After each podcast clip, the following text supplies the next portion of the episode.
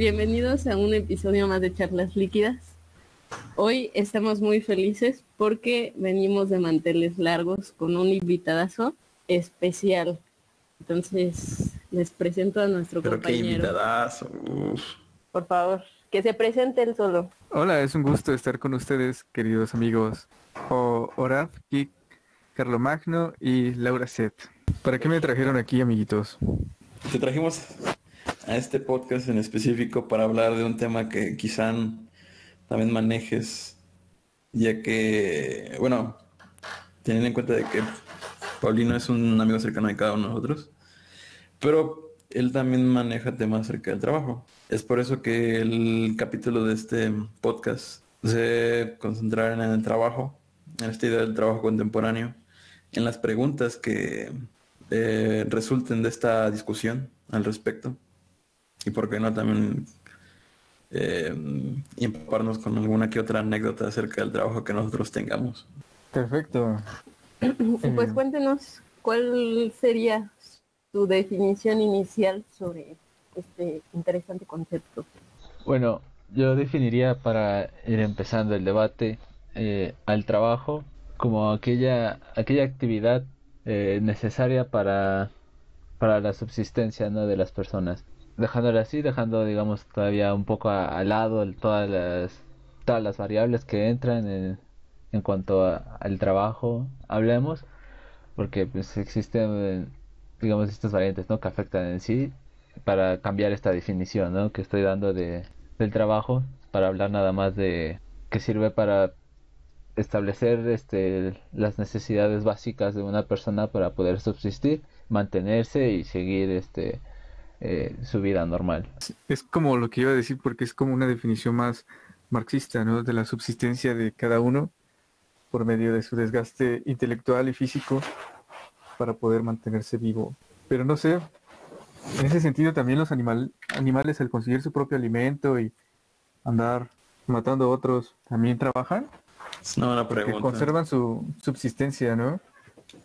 Es una buena pregunta y a mí, a mí, lo, a mí lo que me lleva a ese, esa problemática es de que no porque todos seamos eh, biológicamente lo mismo, ¿no? Que pues para eso somos lo mismo, eh, nos dedicamos a las mismas tareas, a las mismas actividades, sino que existe desde la historia misma esta división del trabajo, esta especialización en cada una de nuestras actividades por las que ciertas personas pues siguen esos caminos para brindar un trabajo cada vez más especializado, un trabajo cada vez más complejo, por así decirlo.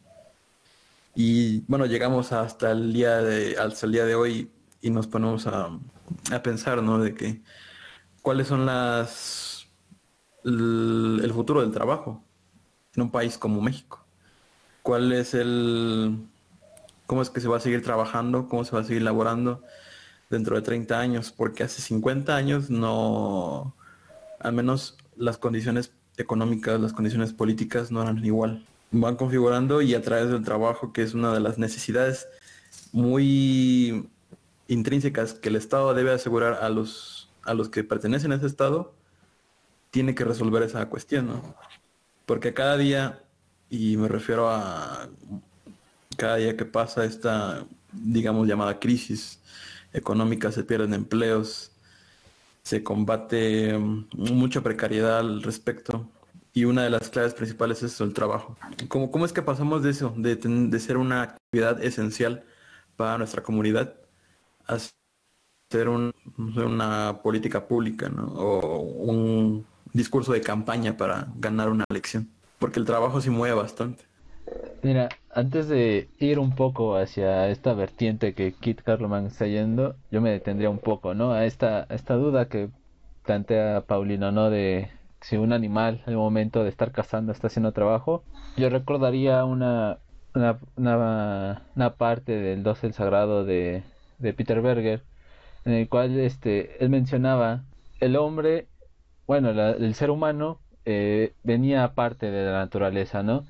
Él no se identificaba dentro de la naturaleza. Entonces él tenía que construir su propio ambiente, construir su realidad, transformarla para él poder subsistir. Entonces, al decir que el humano está fuera, digamos, de este de la, del mundo natural, eh, ya, ya estamos haciendo una ligera distinción ¿no? entre lo que es este, este mundo natural donde están este, los animales y este mundo este, humano, ¿no? en el que ya podemos hablar de un trabajo que, de transformación para que eh, las personas puedan este, subsistir.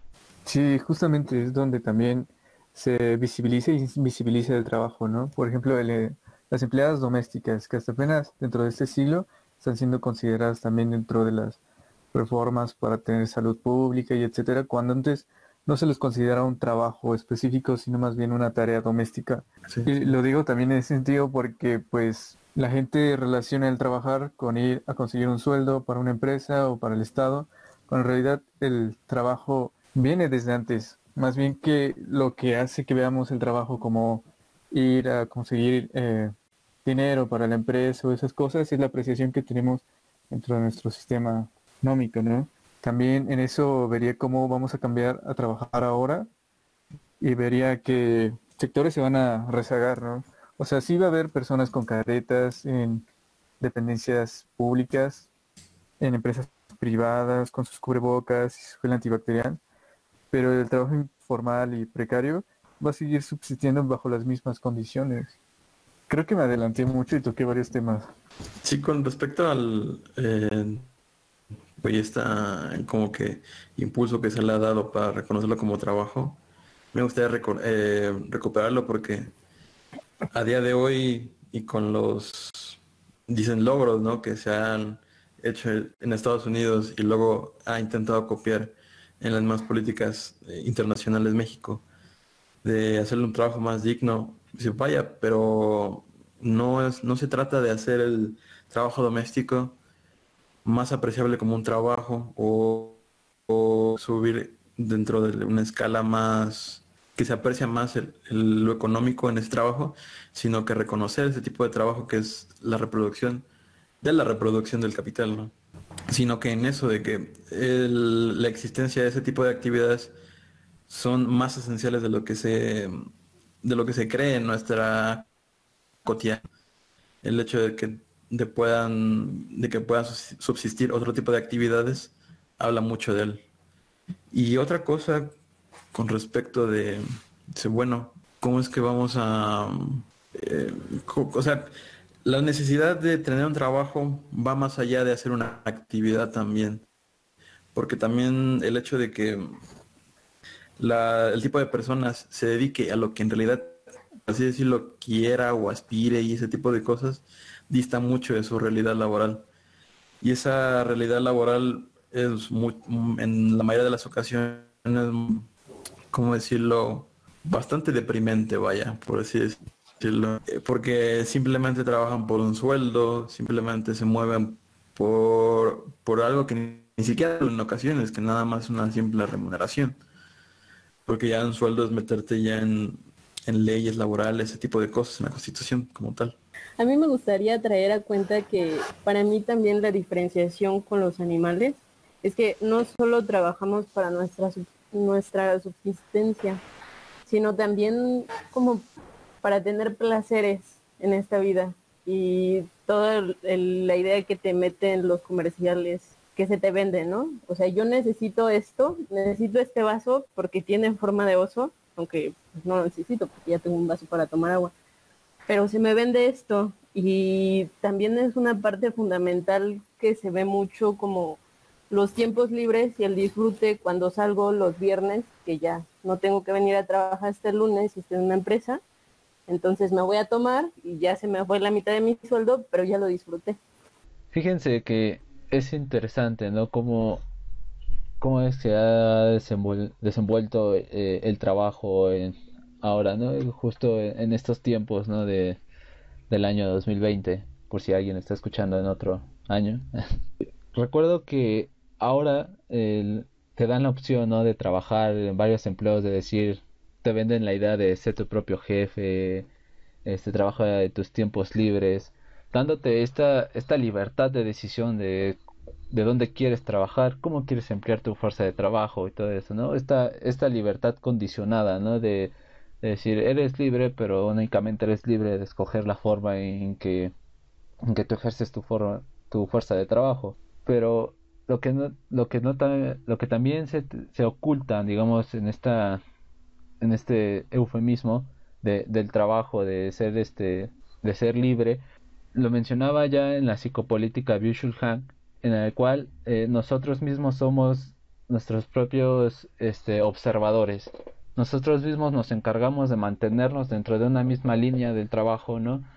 Eh, de decir, yo estoy consiguiendo lo que necesito, eh, como decía Laura Sad, yo quiero este, poder gozar de ciertas, ciertos productos, de, ciertos, de ir a ciertos lugares, ¿no?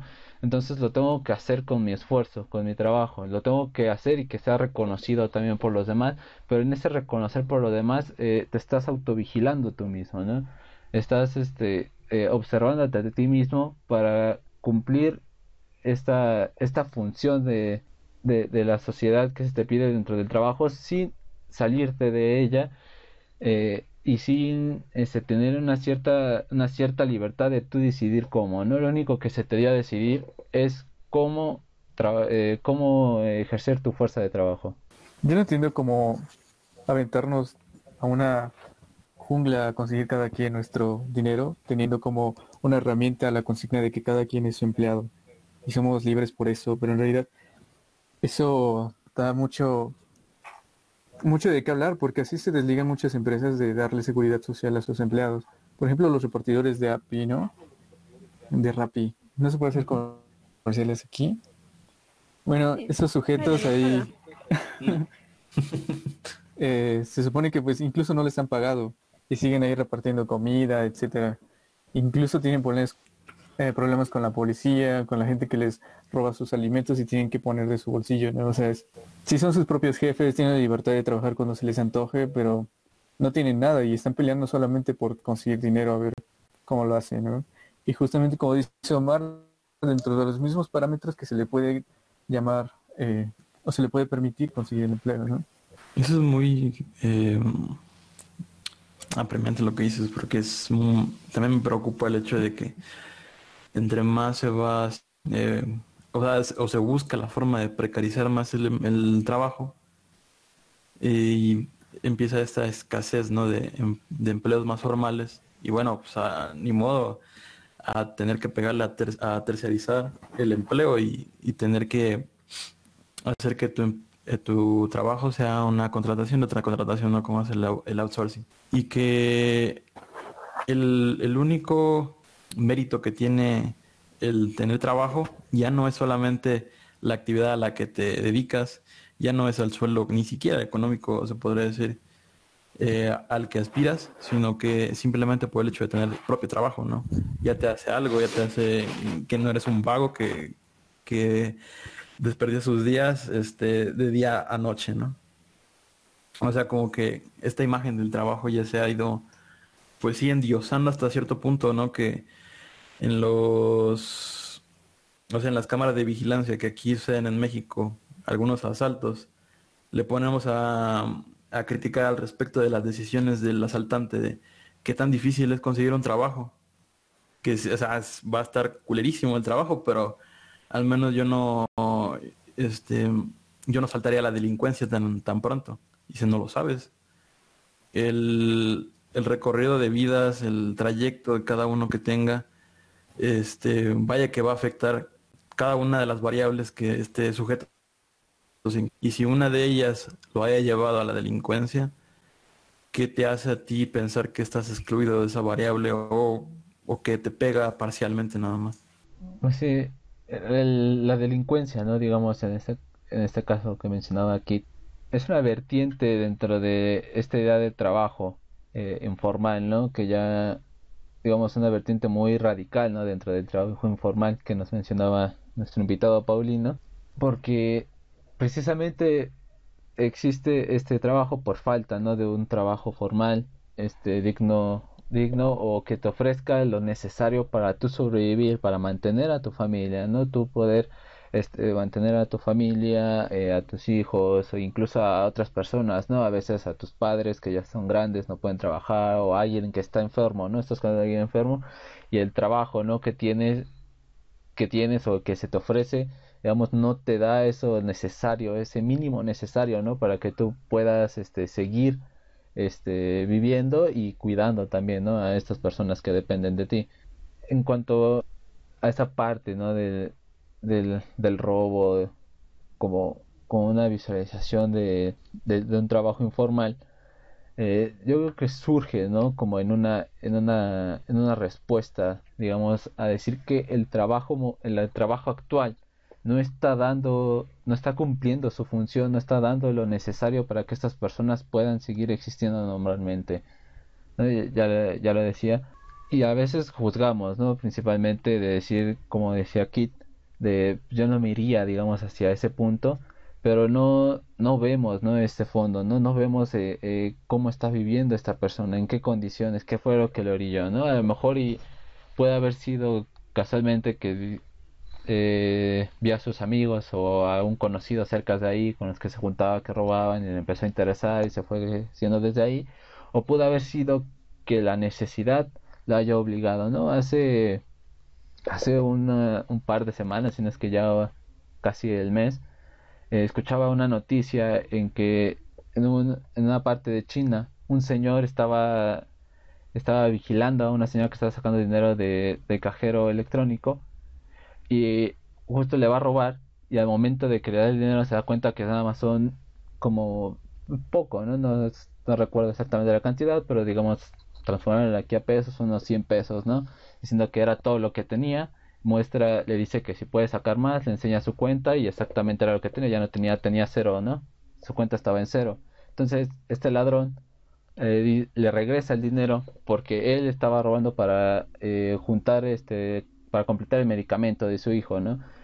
Y, digamos no encontraba digamos él este los recursos necesarios para poder este cuidar a su hijo con un trabajo formal eh, para poderlo cuidar pagar su para pagar su tratamiento todo eso no al final este lo arrestaron no por eso se supo la historia pero, y, ahí queda no su hijo ahora lo atraparon, eh, ya, ya no tiene, digamos, eh, su niño una forma de cómo conseguir su medicamento. Y, no vemos, ¿no? Estas partes cuando vemos este, este trabajo informal, ya sea el de piratería o otro, otro tipo de trabajo informal. Es decir, ¿por qué caíste en esto habiendo tantas posibilidades de empleo no formal? Pues aquí podría caer como el comentario que hizo Paulino sobre el trabajo informal, porque, por ejemplo, eh, ahorita muchas empresas mandaron a sus trabajadores a trabajar en casa. ¿Y qué pasa con todas estas personas que les vendían comida, les vendían dulces, desayunos, postres y que de ahí se mantenían? Pues les dejan de vender porque las otras personas ya están en su casa. ¿Y qué otra forma de ingresos tienen? Absolutamente ninguna porque también para entrar a una empresa necesitan educación, necesitan eh, tener experiencia, o sea, se piden muchas cosas que para unos podrá sonar muy sencillo, pero para otros, si quiere acabar la primaria, se vuelve prácticamente imposible por la necesidad de comer. Sí, justamente también por eso me gustaría dejar en claro la apreciación que tenemos actualmente del trabajo sobre la estrecha relación que tiene con la productividad. Como lo decía hace rato Carlos King Magno, eh, pues si no trabajas eres un vago o un mantenido o también como lo dice el presidente, ¿no? Le hicieron mala fama a los ninis. Y pues es que en realidad eh, trabajar no tiene que estar ligado precisamente con la productividad, sino cualquier persona puede ser útil desde, desde cualquier espacio, ¿no?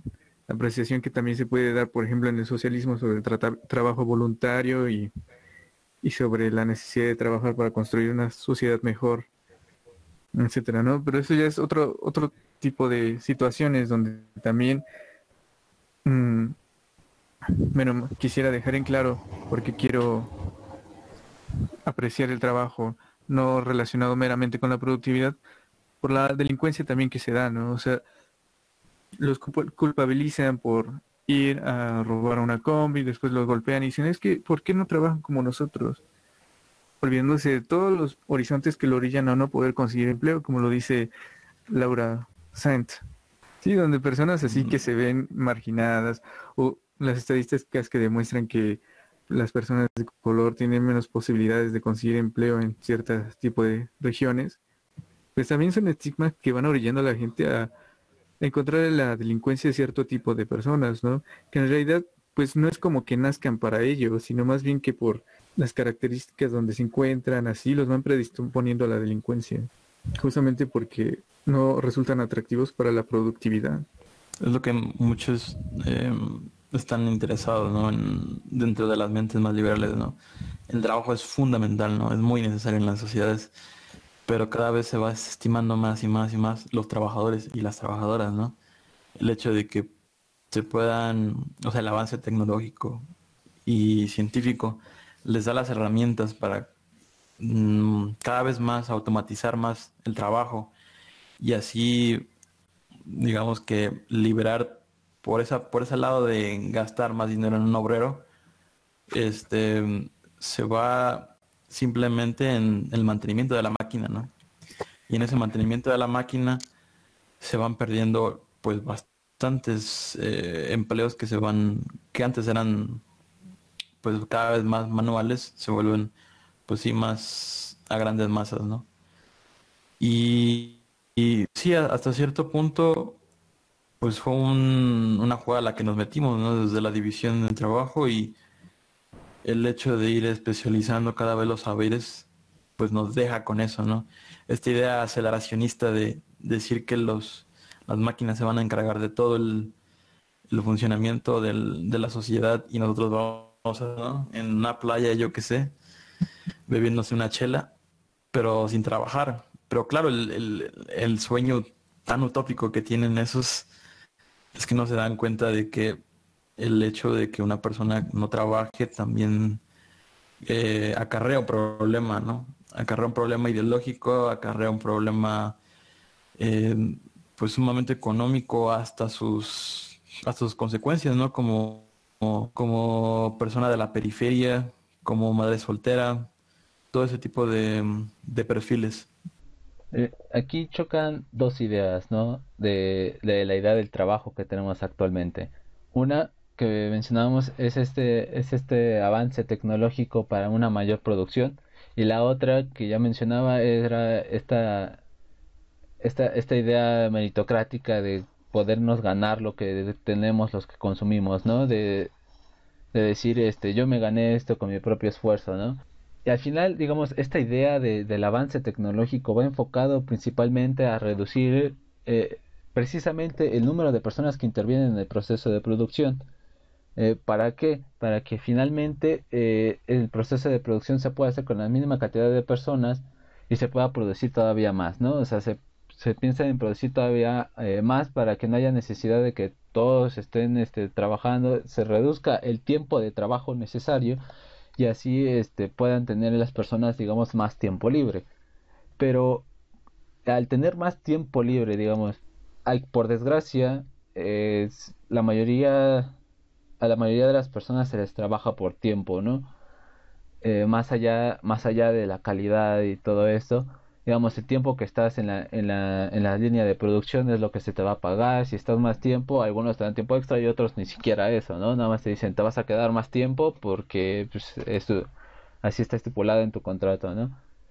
Entonces, esta idea de que si quieres ganar más dinero, tener más cosas, eh, digamos, para un trabajo eh, obrero, eh, se te pide que estés más, inviertas más tiempo de trabajo para que puedas este, ganar, tener más ingresos y poder este, tener esas cosas que tú necesitas y darte unos ciertos lujos, eh, choca con esta idea, ¿no? De reducir el, número de personas eh, para, para que puedan tener más tiempo libre.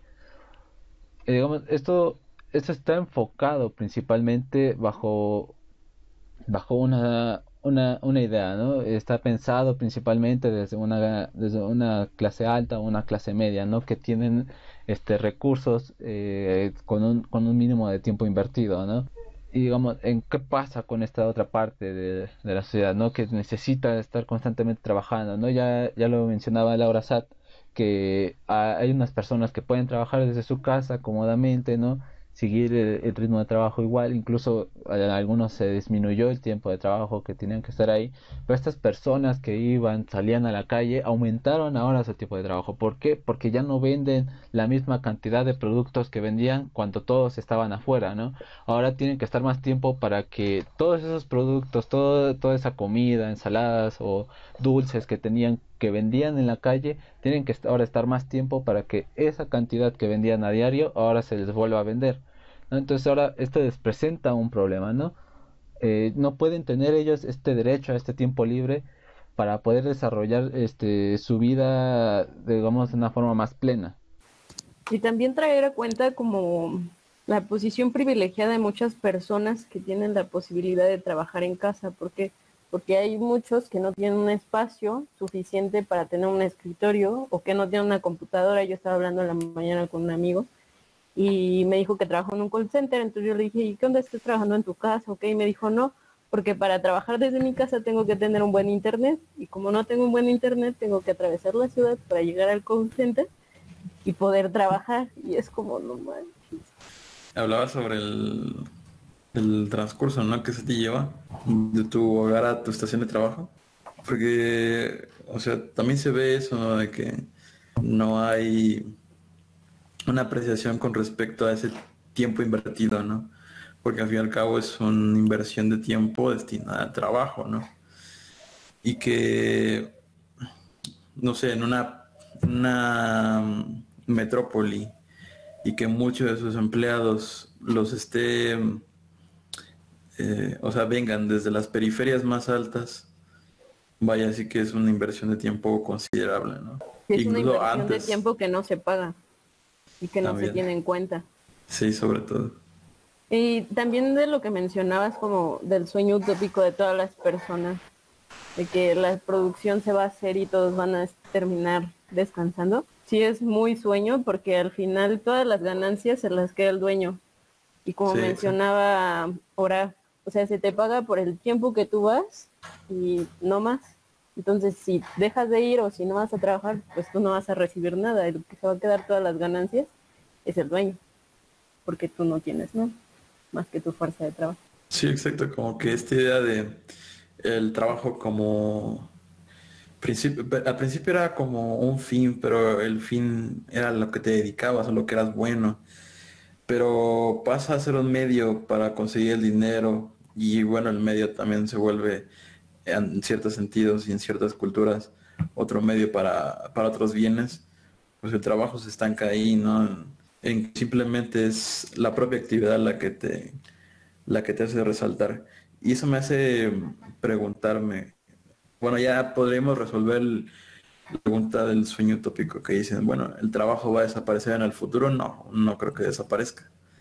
Y y la imagen que se tiene sobre el trabajo lo, lo corrobora, ¿no? O sea, el, trabajo es algo necesario que se vaya desarrollando, aunque se vaya mejorando en algunos otros términos. Este, em, todavía hay eh, personas que debido a la, pues sí, precariedad, debido a la desigualdad, van a tener que requerir a otros métodos que no sean tan formales o, de plano informales para conseguir eso, para conseguir algo de comida en su mesa. Bueno, eh, ¿qué opinas, este, Paulino, respecto a, hace hace unos momentos mencionábamos, bueno, Kit, me parecía que fue Kit, no me acuerdo exactamente quién lo mencionó, que había ciertas este, imitaciones, ¿no? De las leyes laborales de Estados Unidos hacia México, ¿no?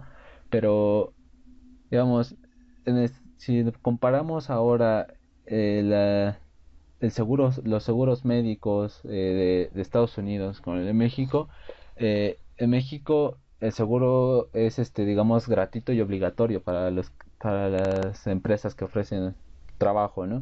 y en Estados Unidos los trabajadores son los que tienen que contratar su seguro, ¿no? muy pocos trabajos son los que te dan este este seguro incluido dentro de tu dentro dentro de tu labor.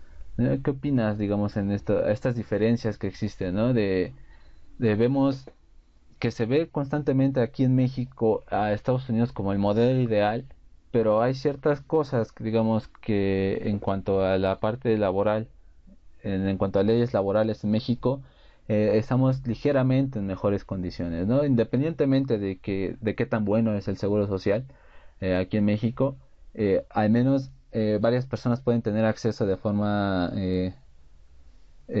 fácil, digamos, por, por, esta, por estas leyes. Pues sí, creo que, que sí es una diferencia importante en cuanto a la salud pública de México y de Estados Unidos.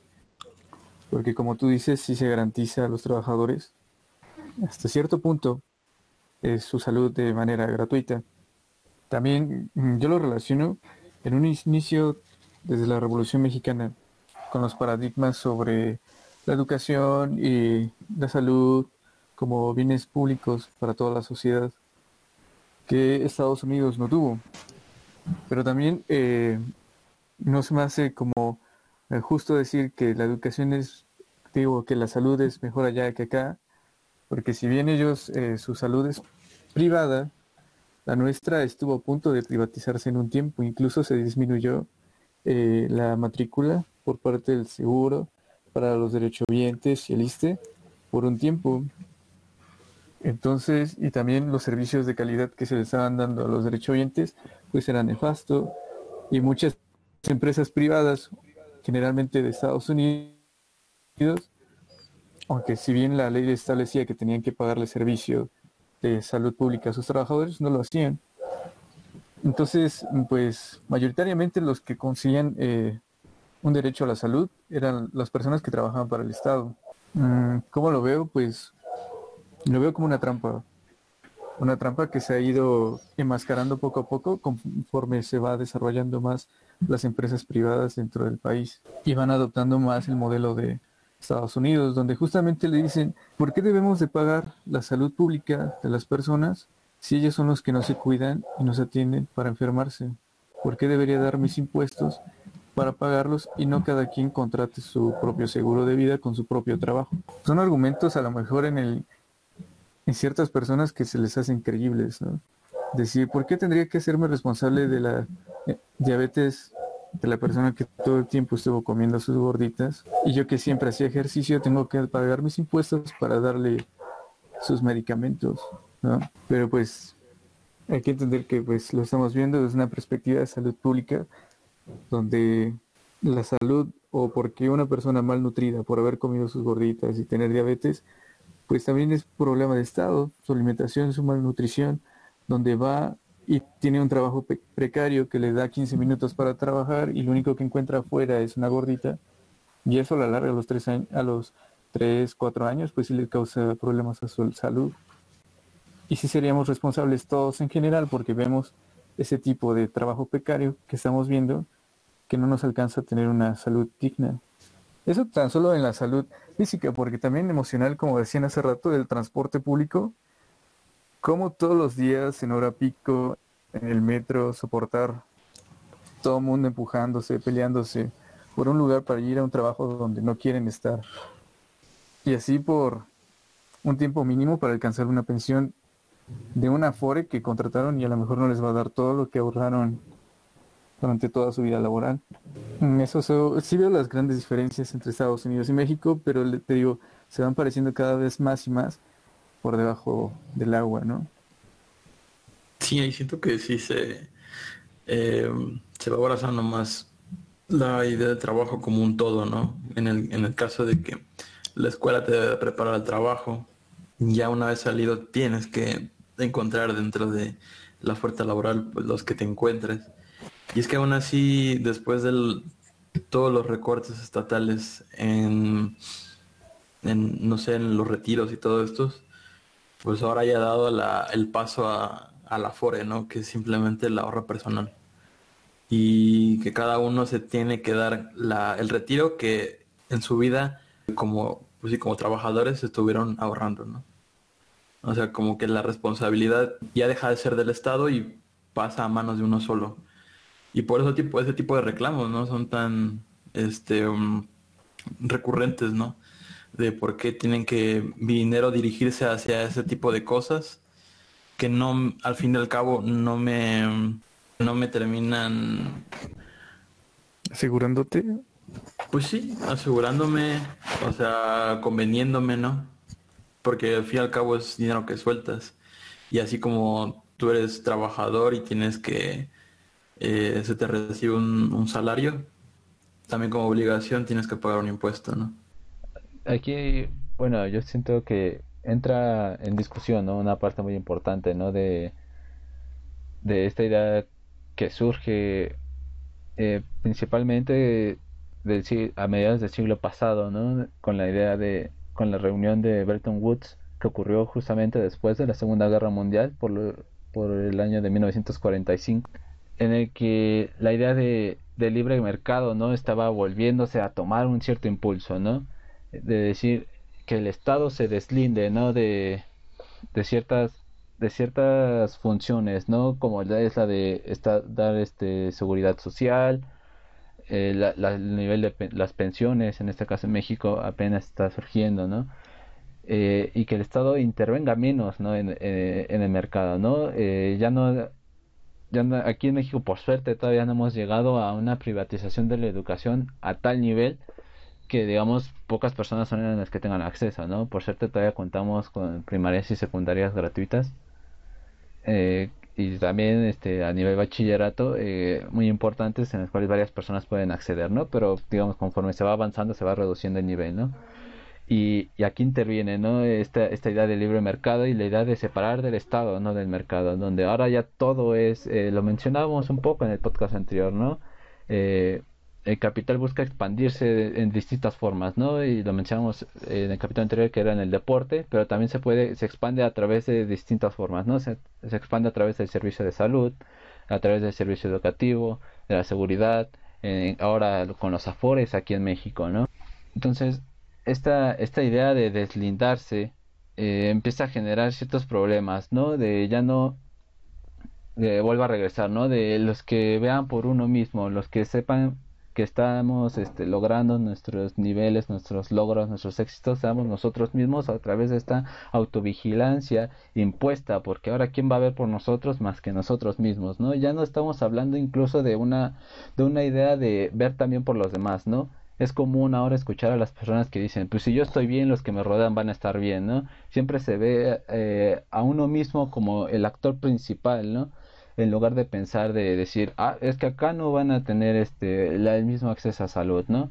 Ahora con el nuevo con las nuevas formas de educación ¿no? que implementa la SEP, dada estos casos de pandemia que van a decir que van a ser por línea y televisión, en donde eh, había lugares, pueblos eh, en, eh, en, México en los cuales los niños tenían que caminar este kilómetros para llegar a su escuela que apenas si tenía una unas cuatro paredes y un techo de lámina para que pudieran estar ahí, ¿no? O sea, ya, ya no hablemos ni siquiera del acceso a luz, a, internet y todos estos lugares donde ahora quieren poner la educación, ¿no? A servicio de agua y drenaje. Exacto, ¿no? Todos, todos estos servicios. Y no sé cómo le van a hacer ahora. Ajá, digamos, en este deslindamiento, digamos, de, del estado de, en ciertas funciones, eh, pues eh, hay, un, hay un gran problema, ¿no? Ya, ya no se ve, digamos, por, por el bien de la sociedad, sino únicamente por el bien de uno mismo, ¿no? Y esto, no sé si se refuerza, pero siento que va muy de la mano con el concepto que puso Rafa al principio sobre la meritocracia. Muchas veces realmente se hace menos a otras personas. Por ejemplo, yo lo llegué a sentir en algún momento porque yo no tuve la necesidad de trabajar para él a, la universidad y había comentarios de algunas personas que era como, no, pero es que tú puedes hacer esto y todo. Y yo, pues sí, pero, perdón. O sea, no me voy a meter a trabajar cuando no tengo que por venir a la universidad. Y es que es precisamente eso, ¿no? El privilegio de no trabajar. ¿Es eso un privilegio? Sí, y yo lo sé, pero a veces era como, pero pues, ¿por qué soy menos? Si no tengo que trabajar? O sea, admiro mucho a los compañeros que trabajaron en la universidad porque, wow, yo no hubiera podido tal vez, o tal vez sí, si tuviera la necesidad o tener que hacerlo, pero se vuelve muy conflictuante muchas veces esta idea individualista que tenemos muy marcada siento en nuestra generación como que importa yo lo que haga a partir de mí y lo demás, pues ya cómo le vayan y cómo le vaya al que está al lado no me importa mientras yo esté bien. Y más en una ciudad, ¿no? O sea, tienes esa, esa lejanía de todos, aunque vivamos en una, en incluso, te podría decir, una cabeza de clavo, literal, ahí dentro del Eso país. pasa también en la tecnología, o sea, nosotros tenemos muchas facilidades de comunicarnos a través de diferentes redes sociales, de teléfonos, pero como que cada quien está en su mundo y parecería que conocemos menos a las personas que tenemos cerca. Estamos hechos como por una comunicación más que deja de ser un poco más, digo, menos íntima, ¿no? Cuando está enfrente de una pantalla. Pues es que hay muchos factores, ¿no? Es, no es lo mismo escribir o enviar una nota de voz que tener a alguien cara a cara y ver cómo huele, cómo te ve, qué te dice, cómo hace sus gestos, ¿no? Cómo hacer enojar a alguien también, cómo te impacta eso. Pues sí, porque, o sea, si haces enojar a alguien atrás de Twitter, por ejemplo, que es muy de Twitter, eh, pues ya, o sea, te peleas cinco minutos y luego no pasa mucho.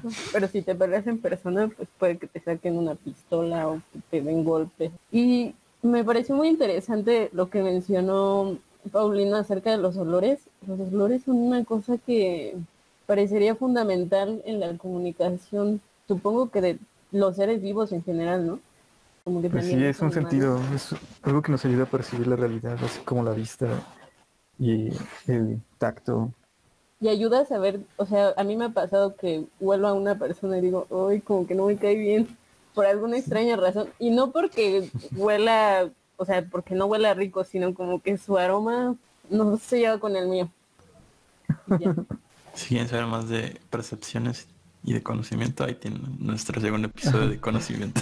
Exacto. comercial dentro de un comercial. Conocer a través de los sentidos. Exacto.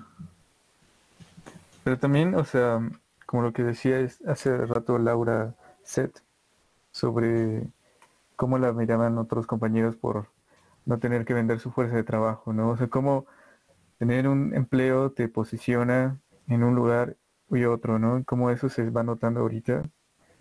Y justamente también regresamos al inicio, ¿no? Donde las empresas te dan la oportunidad de ser tu propio jefe y ya te sientes cool por tener tu propio dinero y trabajar cuando quieras y tener una escala donde contratas gente por medio del teléfono para vender aplicaciones, etcétera, y subes tus fotos con billetes y coches caros que son de una agencia de publicidad, etcétera. Y odio, ya estás en una pirámide.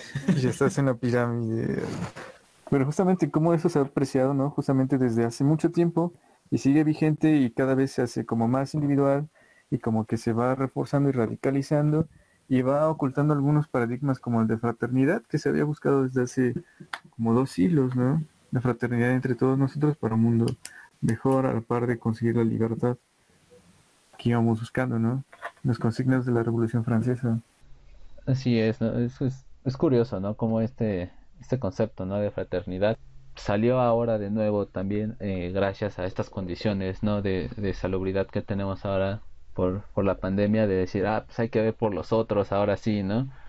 Eh, tuvo que pasar, digamos, un punto en el cual eh, la, la fraternidad era tan necesaria que si no, no podríamos este, seguir persistiendo eh, como, como humanidad, como ya lo decía, ¿no? Eh, ya no podríamos seguir construyendo nuestro hábitat eh, eh, más allá de lo natural, porque digamos, eh, eh, el hábitat natural nos afecta todavía, ¿no?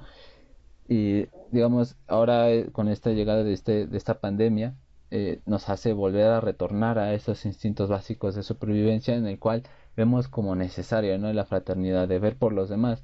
Pero es un, es un ver por los demás también como una forma de, de, de decir de yo estoy apoyando a los demás, ¿no? O sea, véanme, yo soy quien está dando, llevándole comida a esta señora, ¿no? Siempre que vemos estas noticias, pues le decimos, ah, pues, qué bien está haciendo, ¿no? Siempre se le enaltece, ¿no? Y principalmente, eh, por desgracia, yo siento que ahora la gente hace algo por los demás para que se le, se le den méritos a esa persona, ¿no? De decir, ah, yo estoy ayudando acá, ¿no? O, o como a veces vemos, ¿no? Alguien que se toma su, eh, sus, sus, fotos eh, ayudando a gente en África y todo esto, ¿no? Y nada más es para mostrar la foto, ¿no? Y decir, ahí estuve, después se va y no vuelve a ayudar nunca más a estas personas, ¿no? Este, tal vez en ese momento ya estuvieron bien, pero después, ¿qué pasó con ellas, no? ya las descuidamos, no sabemos qué fue de estas personas. Sí, no, yo me gusta mucho el texto de la ideología alemana, ¿no? O sea, como una ideología de la clase dominante se permea a las demás clases, ¿no? Y se va, se va reflejando también con esto de la fraternidad, ¿no? Como dices, está de moda ahorita también romantizar la ayuda a las personas que pues no son de nuestra clase y están necesitadas, pero no es justamente para ayudarlos, sino para enaltecer nuestra posición dentro o reafirmar nuestra clase social. Yo puedo ayudar, mírenme, salgo en Instagram. O también la fraternidad para quién, ¿no? O sea, como eh, se está viendo ahorita, ¿no? O sea, la discusión sobre el que golpearon en la combi, ¿no? Eh, pues vamos a ayudarnos todos para acabar con las ratas, ¿no? Etcétera, ¿no? Pero pues como decíamos desde hace un rato, son personas que se dedican a la delincuencia justamente porque no encuentran oportunidad de emplear su fuerza de trabajo. ¿Y por qué no mejor ser fraternos con ellos para evitar el tipo de delincuencia que puede surgir hasta llegar el momento de llegar y golpear a alguien y matarlo y decir que con eso se va a acabar ¿no? Como el discurso un poco, ¿cómo se llama una persona que le gusta matar gente? No sé, eh, asesino. bueno, un poco, un discurso tal vez un poco psicópata, ¿no? Un discurso psicópata sobre, ay, sí, matamos una rata, una rata menos, y así vamos a unirnos todos, ¿no? Cuando sí incluso así señalando la otra edad. ¿Eh? como que señalando la otra edad, ¿no? Y y señalando justamente la delincuencia, la, la rata y, todos aquellos. Y vamos a colgar lonas por el pueblo para, para ahuyentarlo y hacer que se siente incómodo y que lo vayamos a linchar si lo atrapamos. Y por ejemplo, ahorita estaba pensando que muchas veces sucede que cuando una persona se ofrece para hacer un trabajo, no sé, de plomería, pintura, cualquier cosa, las personas no les quieren pagar lo que cobra esa persona, a pesar de que pues se lo está ganando, ¿no? O sea, está haciendo algo por ganárselo, y, pero sí son capaces de pagar algo muchísimo más caro, solo porque viene con la marca o porque es una empresa tal o porque ellos lo van a hacer así. Así es. Y, y pues también debe ser muy difícil para esas personas esforzarse por ir a buscar un trabajo, hacerlo y que al final no te quieran pagar lo que tienes que. Y de eso tener que mantener a una familia de cinco personas o una cosa así, porque también conozco gente que se mata todo el día trabajando y me dice, pero es que yo quiero que mis hijas vayan a la universidad y así, así. Y uno que está en la universidad es como, ay, ojalá la universidad me diera un trabajo. pero es muy complejo. Y sobre mm, lo que mencionábamos de las ciudades individuales que tenemos, o muy individualistas más bien, recordé el documental de la teoría sueca del amor y me parece muy interesante dejando de lado como la visión del amor. Esta mm, polaridad que hay en alguna parte del mundo de cómo viven esa individualidad y qué tanto afecta, porque para muchas personas puede ser como, no, yo soy solo y soluciono mi vida, pero al final otra cosa que es muy preocupante y que deberíamos cuidar muchísimo más es la salud mental, cosa que pocas veces sucede porque está muy estigmatizada y que hoy más que nunca siento yo debería ser tratada por todas las cuestiones mundiales que también recaen en nosotros y, en nuestra vida cotidiana. Sí, esa salud mental que fomentan las empresas privadas para hacer más productivos a sus trabajadores y cuando pueden trabajar mejor, pues ya, pueden trabajar mejor, ya los dejan de atender. Pero pues justamente más que ahora se necesita poner atención en la salud mental para prevenir un montón de cosas. Para empezar así, eh, la frustración que te deja no conseguir, bueno, no emplearte. O sea, es en esta, como decíamos hace rato, esa apreciación del trabajo como sinónimo de productividad, pues si no tienes trabajo, estás fuera, no eres productivo, no vales. Entonces imagínense ese peso sobre su autoestima de no valer. Y no es un como como que sea solamente una, una espina dentro de tu conciencia reforzada por ti mismo, sino por tu familia, por tus vecinos, por tus amigos en Facebook que dicen, ay, yo ya conseguí un trabajo donde ya gano eh, cinco mil pesos al mes, ¿no? Y creo que ya me mantengo solo y etcétera, ¿no? Y dicen, yo ya tengo tantos años, etcétera, y ya hago esto y esto, y te van anulando, ¿no? Y eso pesa sobre tu salud mental, etcétera, y... Y pesa previo al trabajo, por ejemplo, yo recuerdo que en algún momento algún profesor en la facultad eh, preguntaba como, que levante la mano a cuántos les han dicho ponte a hacer algo cuando están sentados leyendo para hacer su tarea. Y la levantaba más de la mitad del salón y yo como, o sea, porque leer no es productivo y entonces si no es productivo, pues no sirve. Y eso sucede a nosotros que estudiamos sociología, desde antes de entrar, a mí siempre era, ¿y de qué vas a trabajar? ¿Y de qué vas a trabajar? ¿Y ya te vas a titular? ¿Y de qué vas a trabajar? Y yo como, oye, espera, no te voy a mantener a ti, o sea, si yo no tengo que comer, pues ya ni modo, ¿no? ¿no? Pero ¿por qué me molestas tanto con saber de qué voy a trabajar en vez de preguntarme todo lo que aprendí? Yo siempre respondía, respondía de lo que haya. yo siempre les decía como, pues yo estudié esto porque me gusta y ya si termino lavando carros o haciendo cualquier cosa.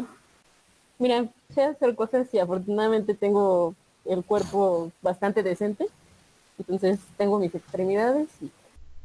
Sí, fíjate que es curioso, ¿no? Que menciones esta parte, ¿no? De, de las especialistas que, que buscan una forma constantemente de decirles eh, de qué vas a trabajar con los de títulos, ¿no?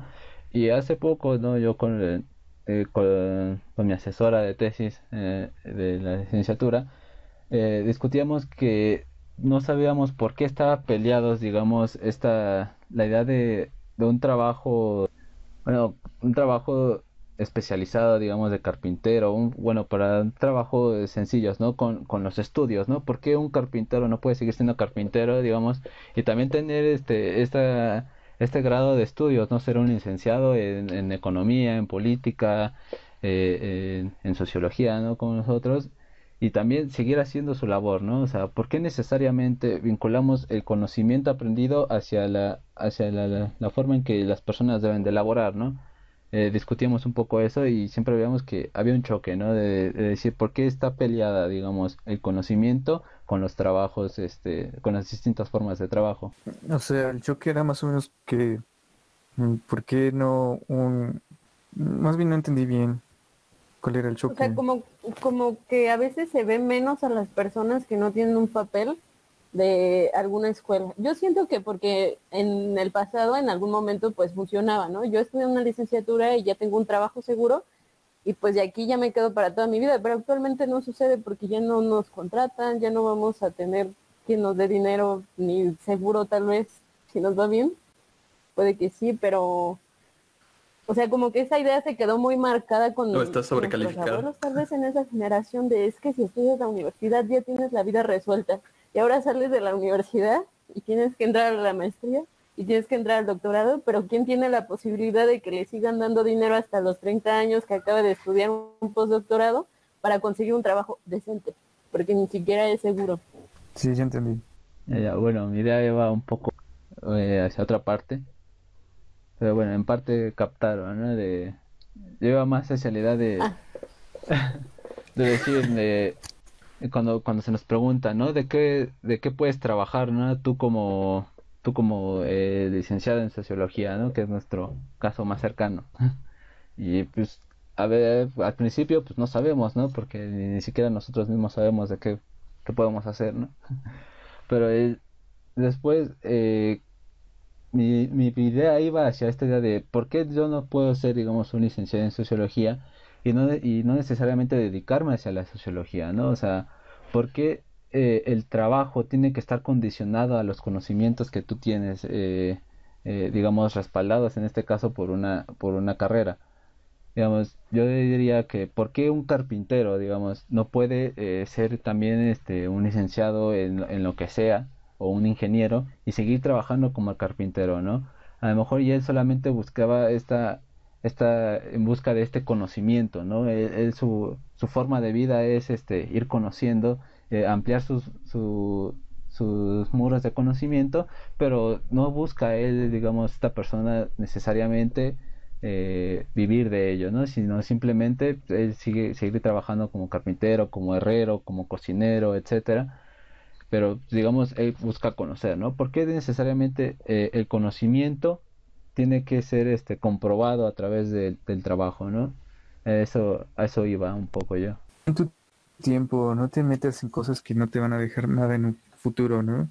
O sea, ¿para qué estás estudiando sociología si el día de mañana vas a trabajar de carpintero, ¿no? O sea, no pierdas tu tiempo ahí y mejor métete en una carrera que te deje varo, ¿no? Ese discurso de invierte, ser productivo y esas cosas, ¿no?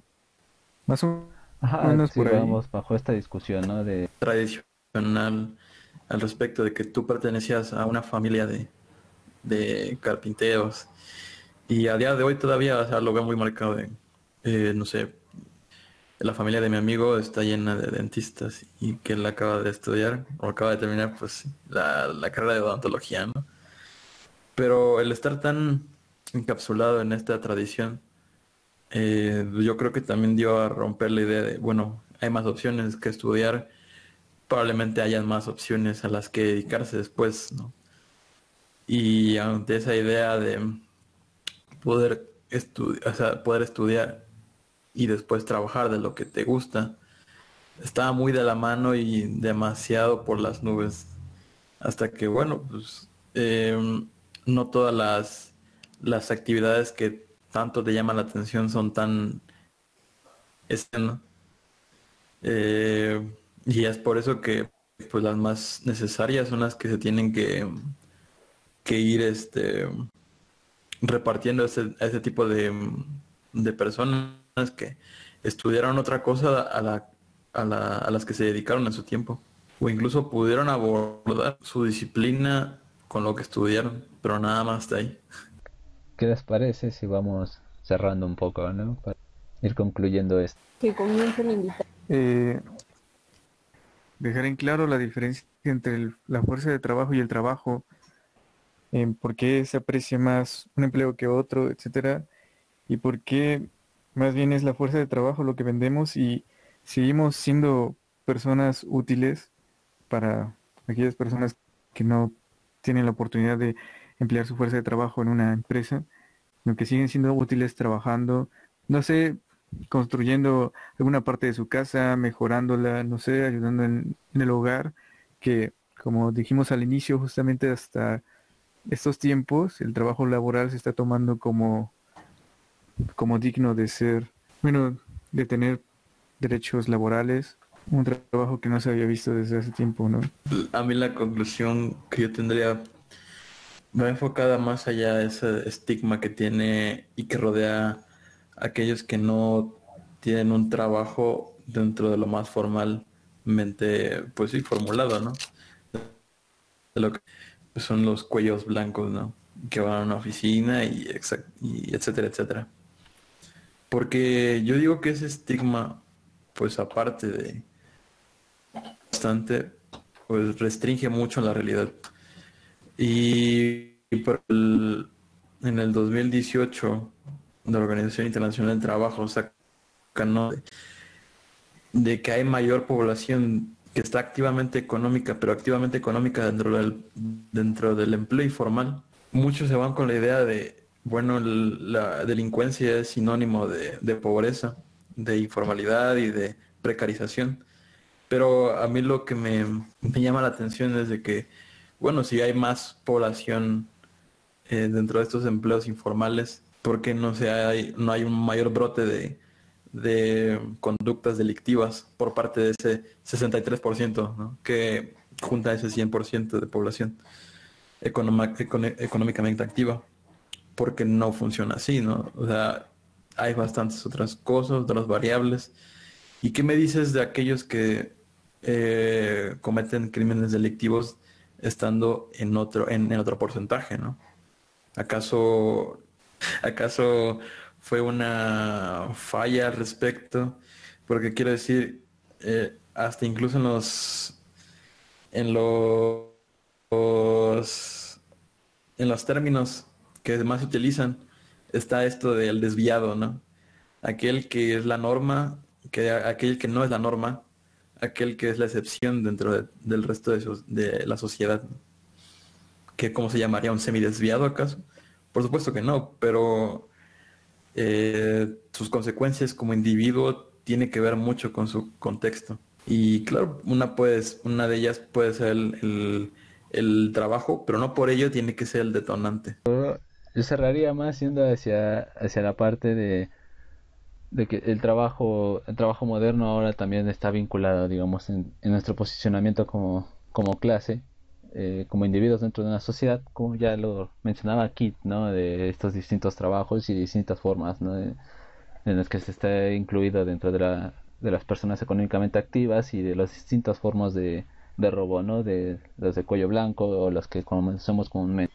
Y yo, yo iría, digamos, hacia ese punto, ¿no? De, de decirle que el trabajo moderno ahora se ve eh, condicionado, ¿no? Bajo, este, bajo esta idea de, clase que ya nuestro invitado Paulino mencionaba, que existía una, una imposición, ¿no? De una ideología eh, dominante bajo la idea del trabajo. E invitarlos de nuevo a, a la reflexión, porque al final sí nosotros vemos desde la posición moderna capitalista, y digo moderna porque no es lo mismo desde que inició el capitalismo a como se ha construido hoy, a observar el tipo de trabajo y la función que tiene cada uno, ya sea formal o informal, pero también darle valor a todos esos trabajos que no son inmediatos, que normalmente suelen ser ciencias sociales y algunas humanidades, porque al final, al menos nosotros como sociólogos hacemos estudios y puede que trabajemos formalmente, pero los resultados no se ven en una semana o en un mes, porque no funciona así el mundo social, ¿no? Entonces, darle el valor y el peso que tiene cada una, ya que no estudiamos algo que, pues medicina, ¿no? En una semana ya no vas a tener un tumor o cosas así. Entonces sería la reflexión. Y nos vamos muy felices el episodio de hoy por el invitado que tuvimos, maravilloso hombre, sociólogo casi titulado. Y un placer haber compartido aulas con usted, joven. Gracias por acompañarnos el día de hoy. Muchas gracias. A mí me gustó compartir aulas con todos ustedes. Ya tal vez no los vuelva a ver por, por el trabajo. Exacto. Sabemos que otro, sabemos que otro tema nos volvamos, nos vuelva a unir. Pues cuando quieran. Yo estoy que nos vuelvas a acompañar aquí. Sí, me va a gustar mucho escuchar mi voz en, su podcast y en, esa plataforma de música. Y sobre todo porque fue nuestro primer invitado. Aplausos, por favor. Exacto. Primer invitadazo de este proyecto. El remojo vas a dar. Mm, vale, les voy a dar mi... Les voy a hacer una canción para su intro. a mí dedícame Yo solo esperaba un vaso de cosa como y me salió con esto. un vaso nada más quería una dedicación de la tesis. pues a ver qué hacemos. Maravilloso. Muchas gracias por invitarme. Síganos en nuestras redes sociales. Adiós. Charlas líquidas. Hasta luego.